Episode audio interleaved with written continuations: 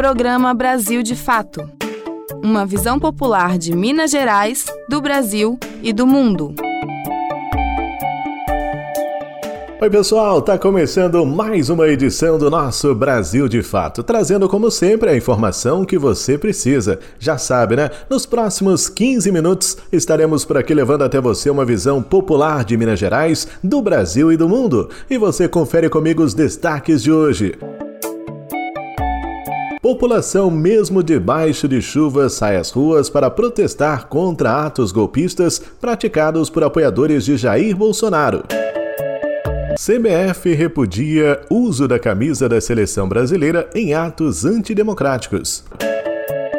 Credenciamento para ambulantes no carnaval tem prazo estendido até a próxima sexta-feira 13. Isso e muito mais a partir de agora. Fique ligado. Brasil de fato chegou. Bora escutar. Brasil de fato chegou. O programa popular. Brasil de fato chegou. Bora escutar.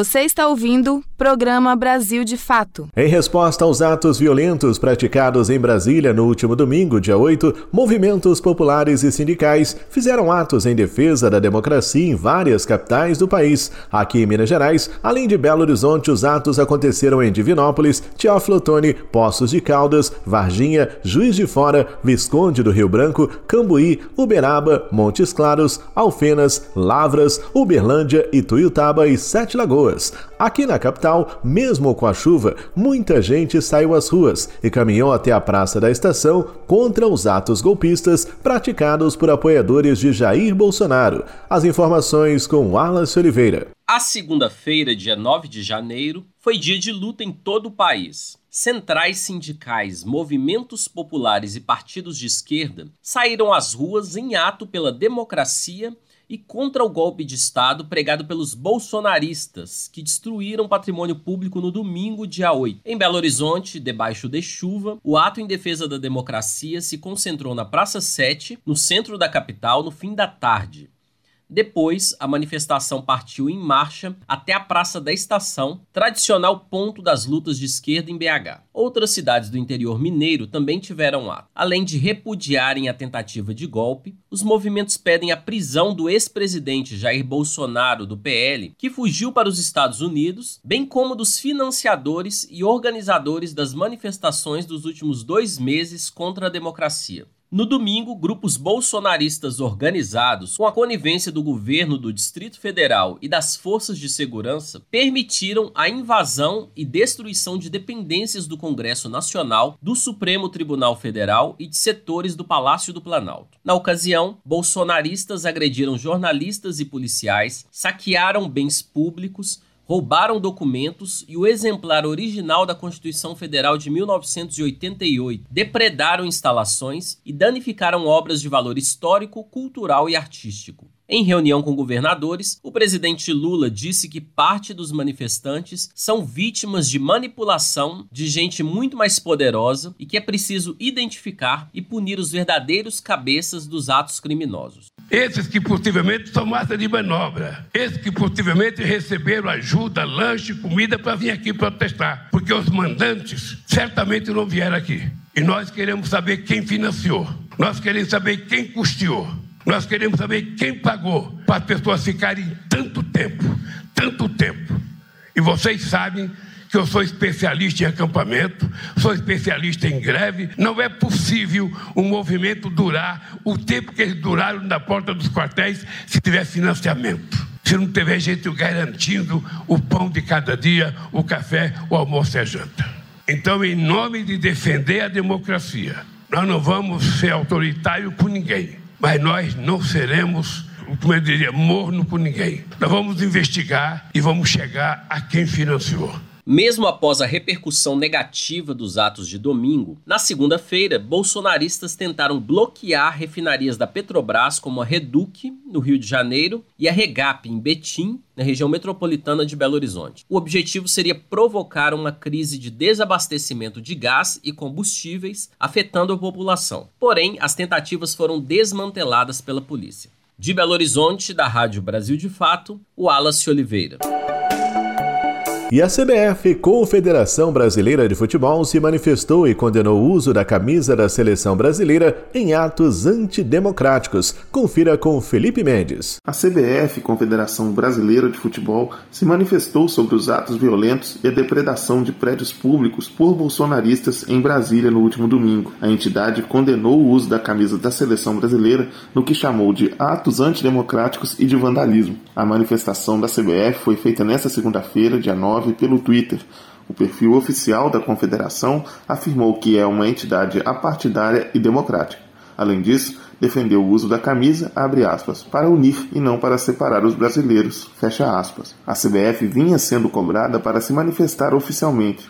A camisa amarela da seleção se tornou quase um uniforme para boa parte dos autoproclamados patriotas.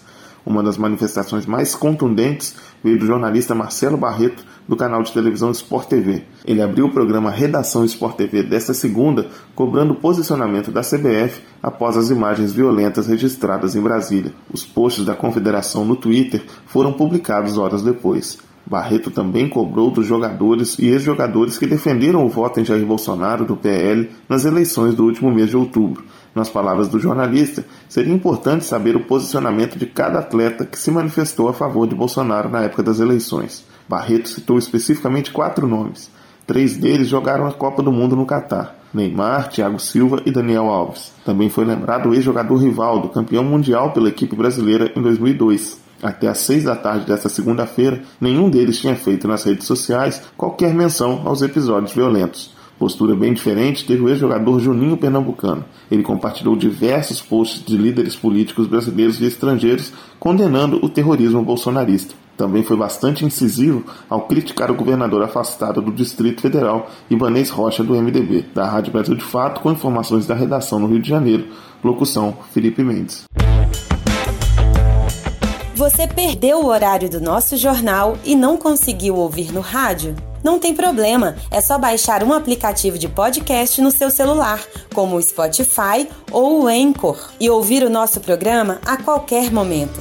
Em qualquer agregador ou plataforma de podcast, basta digitar Programa Brasil de Fato MG. Ouça, se inscreva e compartilhe.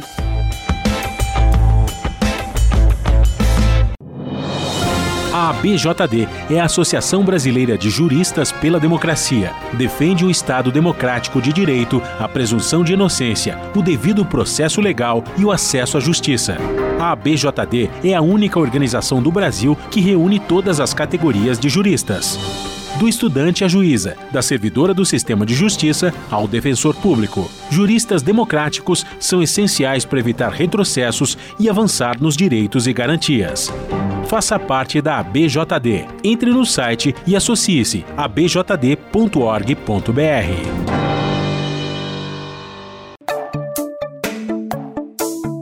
Programa Brasil de Fato. Uma visão popular de Minas Gerais, do Brasil e do mundo.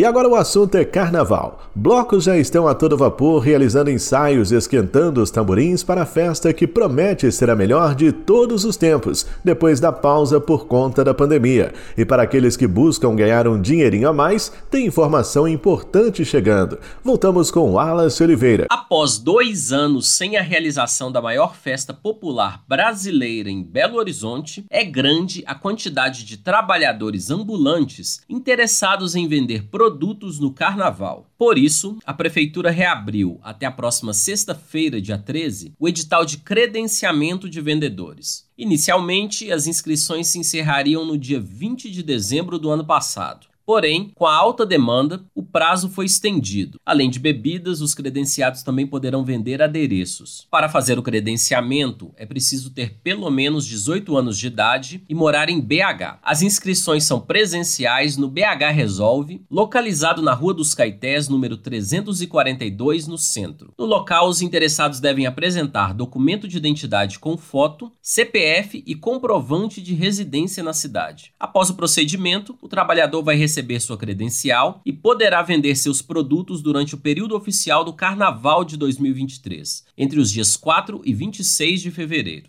Em caso de dúvidas, acesse o portal da Prefeitura, pbh.gov.br. De Belo Horizonte, da Rádio Brasil de Fato, com reportagem de Ana Carolina Vasconcelos, locução de Wallace Oliveira. E nesse finalzinho de programa, a gente traz uma matéria muito interessante sobre um inseto muito conhecido de todos nós, que tem a simpatia de todo mundo. Mas o que a maioria das pessoas não sabe é que esse bichinho é um grande aliado de plantações e áreas verdes, a joaninha. Confira com Caio Maia.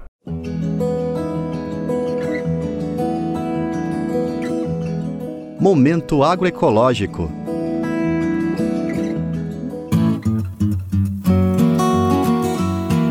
A beleza e a fofura não são as únicas qualidades da joaninha. Esse inseto pequenininho é muito eficiente no combate natural a pragas que afetam áreas verdes e plantações. Considerado uma ajudante preciosa dos jardineiros e agricultores, a joaninha tem uma função importante no equilíbrio da natureza.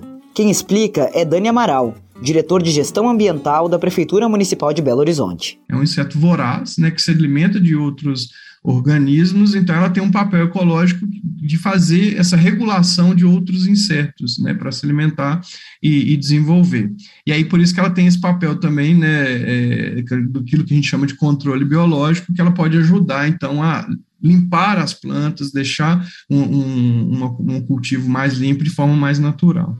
Dani Amaral destaca que, diante de tamanha importância, a Secretaria de Meio Ambiente da Prefeitura de Belo Horizonte, em Minas Gerais, criou a primeira biofábrica de joaninhas do Brasil e já distribuiu mais de 8 mil kits para agricultores. A gente coleta as joaninhas em campo, então nós temos joaninhas na cidade, é, que estão nos espaços, nas áreas verdes do, do município, a gente traz para dentro do laboratório e, e coloca elas ali em caixas, elas vão reproduzindo, assim que vai Tendo os ovos, a gente separa os ovos, separa as larvas, deixa as larvas desenvolver, depois nós vamos ter novos adultos, e aí a gente vai mantendo esse ciclo. Né? E parte daquela produção a gente libera, né, entrega para as pessoas para elas fazerem o controle em casa também. Se é de pequeno que se aprende, em Piracicaba, interior de São Paulo, as crianças de escolas municipais já conhecem o ciclo de vida das joaninhas. E elas já entendem o seu papel ecológico, graças ao projeto Joaninhas em Ação, criado pelas pesquisadoras Gelsa Presuto, Tatiana Lopes e Rosibele Nunes. A professora e pesquisadora Gelsa Mara Presuto conta como tudo começou. O projeto ele iniciou né, nessa escola piloto. E aí a gente então criou uma, uma estrutura para poder, poder desenvolvê-lo. A gente tinha a atividade com a, a Joaninhas em si, né, a criação da Joaninha, e fizemos a parte lúdica do projeto, que trabalha a parte pedagógica, né? E também o lúdico. Trabalhando jogos, criamos jogos, junto com as crianças foi criada uma maleta de jogos, e essa maleta ela foi itinerante. Isso fascinou demais, encantou tanto as crianças quanto as famílias e os professores. Para Gelsa, a interação das joaninhas pode ser vista para além de aspectos da biodiversidade. Os insetos eles têm uma importância social, econômica, dentro da nossa história enquanto humanidade, fazem parte do nosso imaginário. Então, eles têm uma ligação direta com o nosso modo de vida. Quando a gente respeita, a gente aprende a respeitar o pequeno ser que é esses, são esses pequenos insetos, a gente vai também desenvolvendo esse encanto e aprendendo a respeitar a natureza de uma forma geral né? A gente defendeu muito isso e conseguiu é, provar que quando houve essa intervenção dentro de uma escola e dentro de várias escolas, esse comportamento de quem estava ali também mudou. A pesquisadora Gelsa Mara Presuto ressalta que entender e respeitar o papel de cada ser vivo é essencial para o equilíbrio da natureza e fundamental para a agroecologia. De São Paulo, da Rádio Brasil de Fato, com reportagem de Talita Farias. Locução: Caio Maia. E chegamos ao final de mais um programa Brasil de Fato e é sempre um prazer estar em sua companhia, levando informação com muita qualidade até você. Locução, edição, roteiro e trabalhos técnicos Tarcísio Duarte, coordenação de Wallace Oliveira, produção da equipe de jornalismo do Brasil de Fato. Grande abraço a todo mundo, tudo de bom e até amanhã, se Deus quiser. Tchau!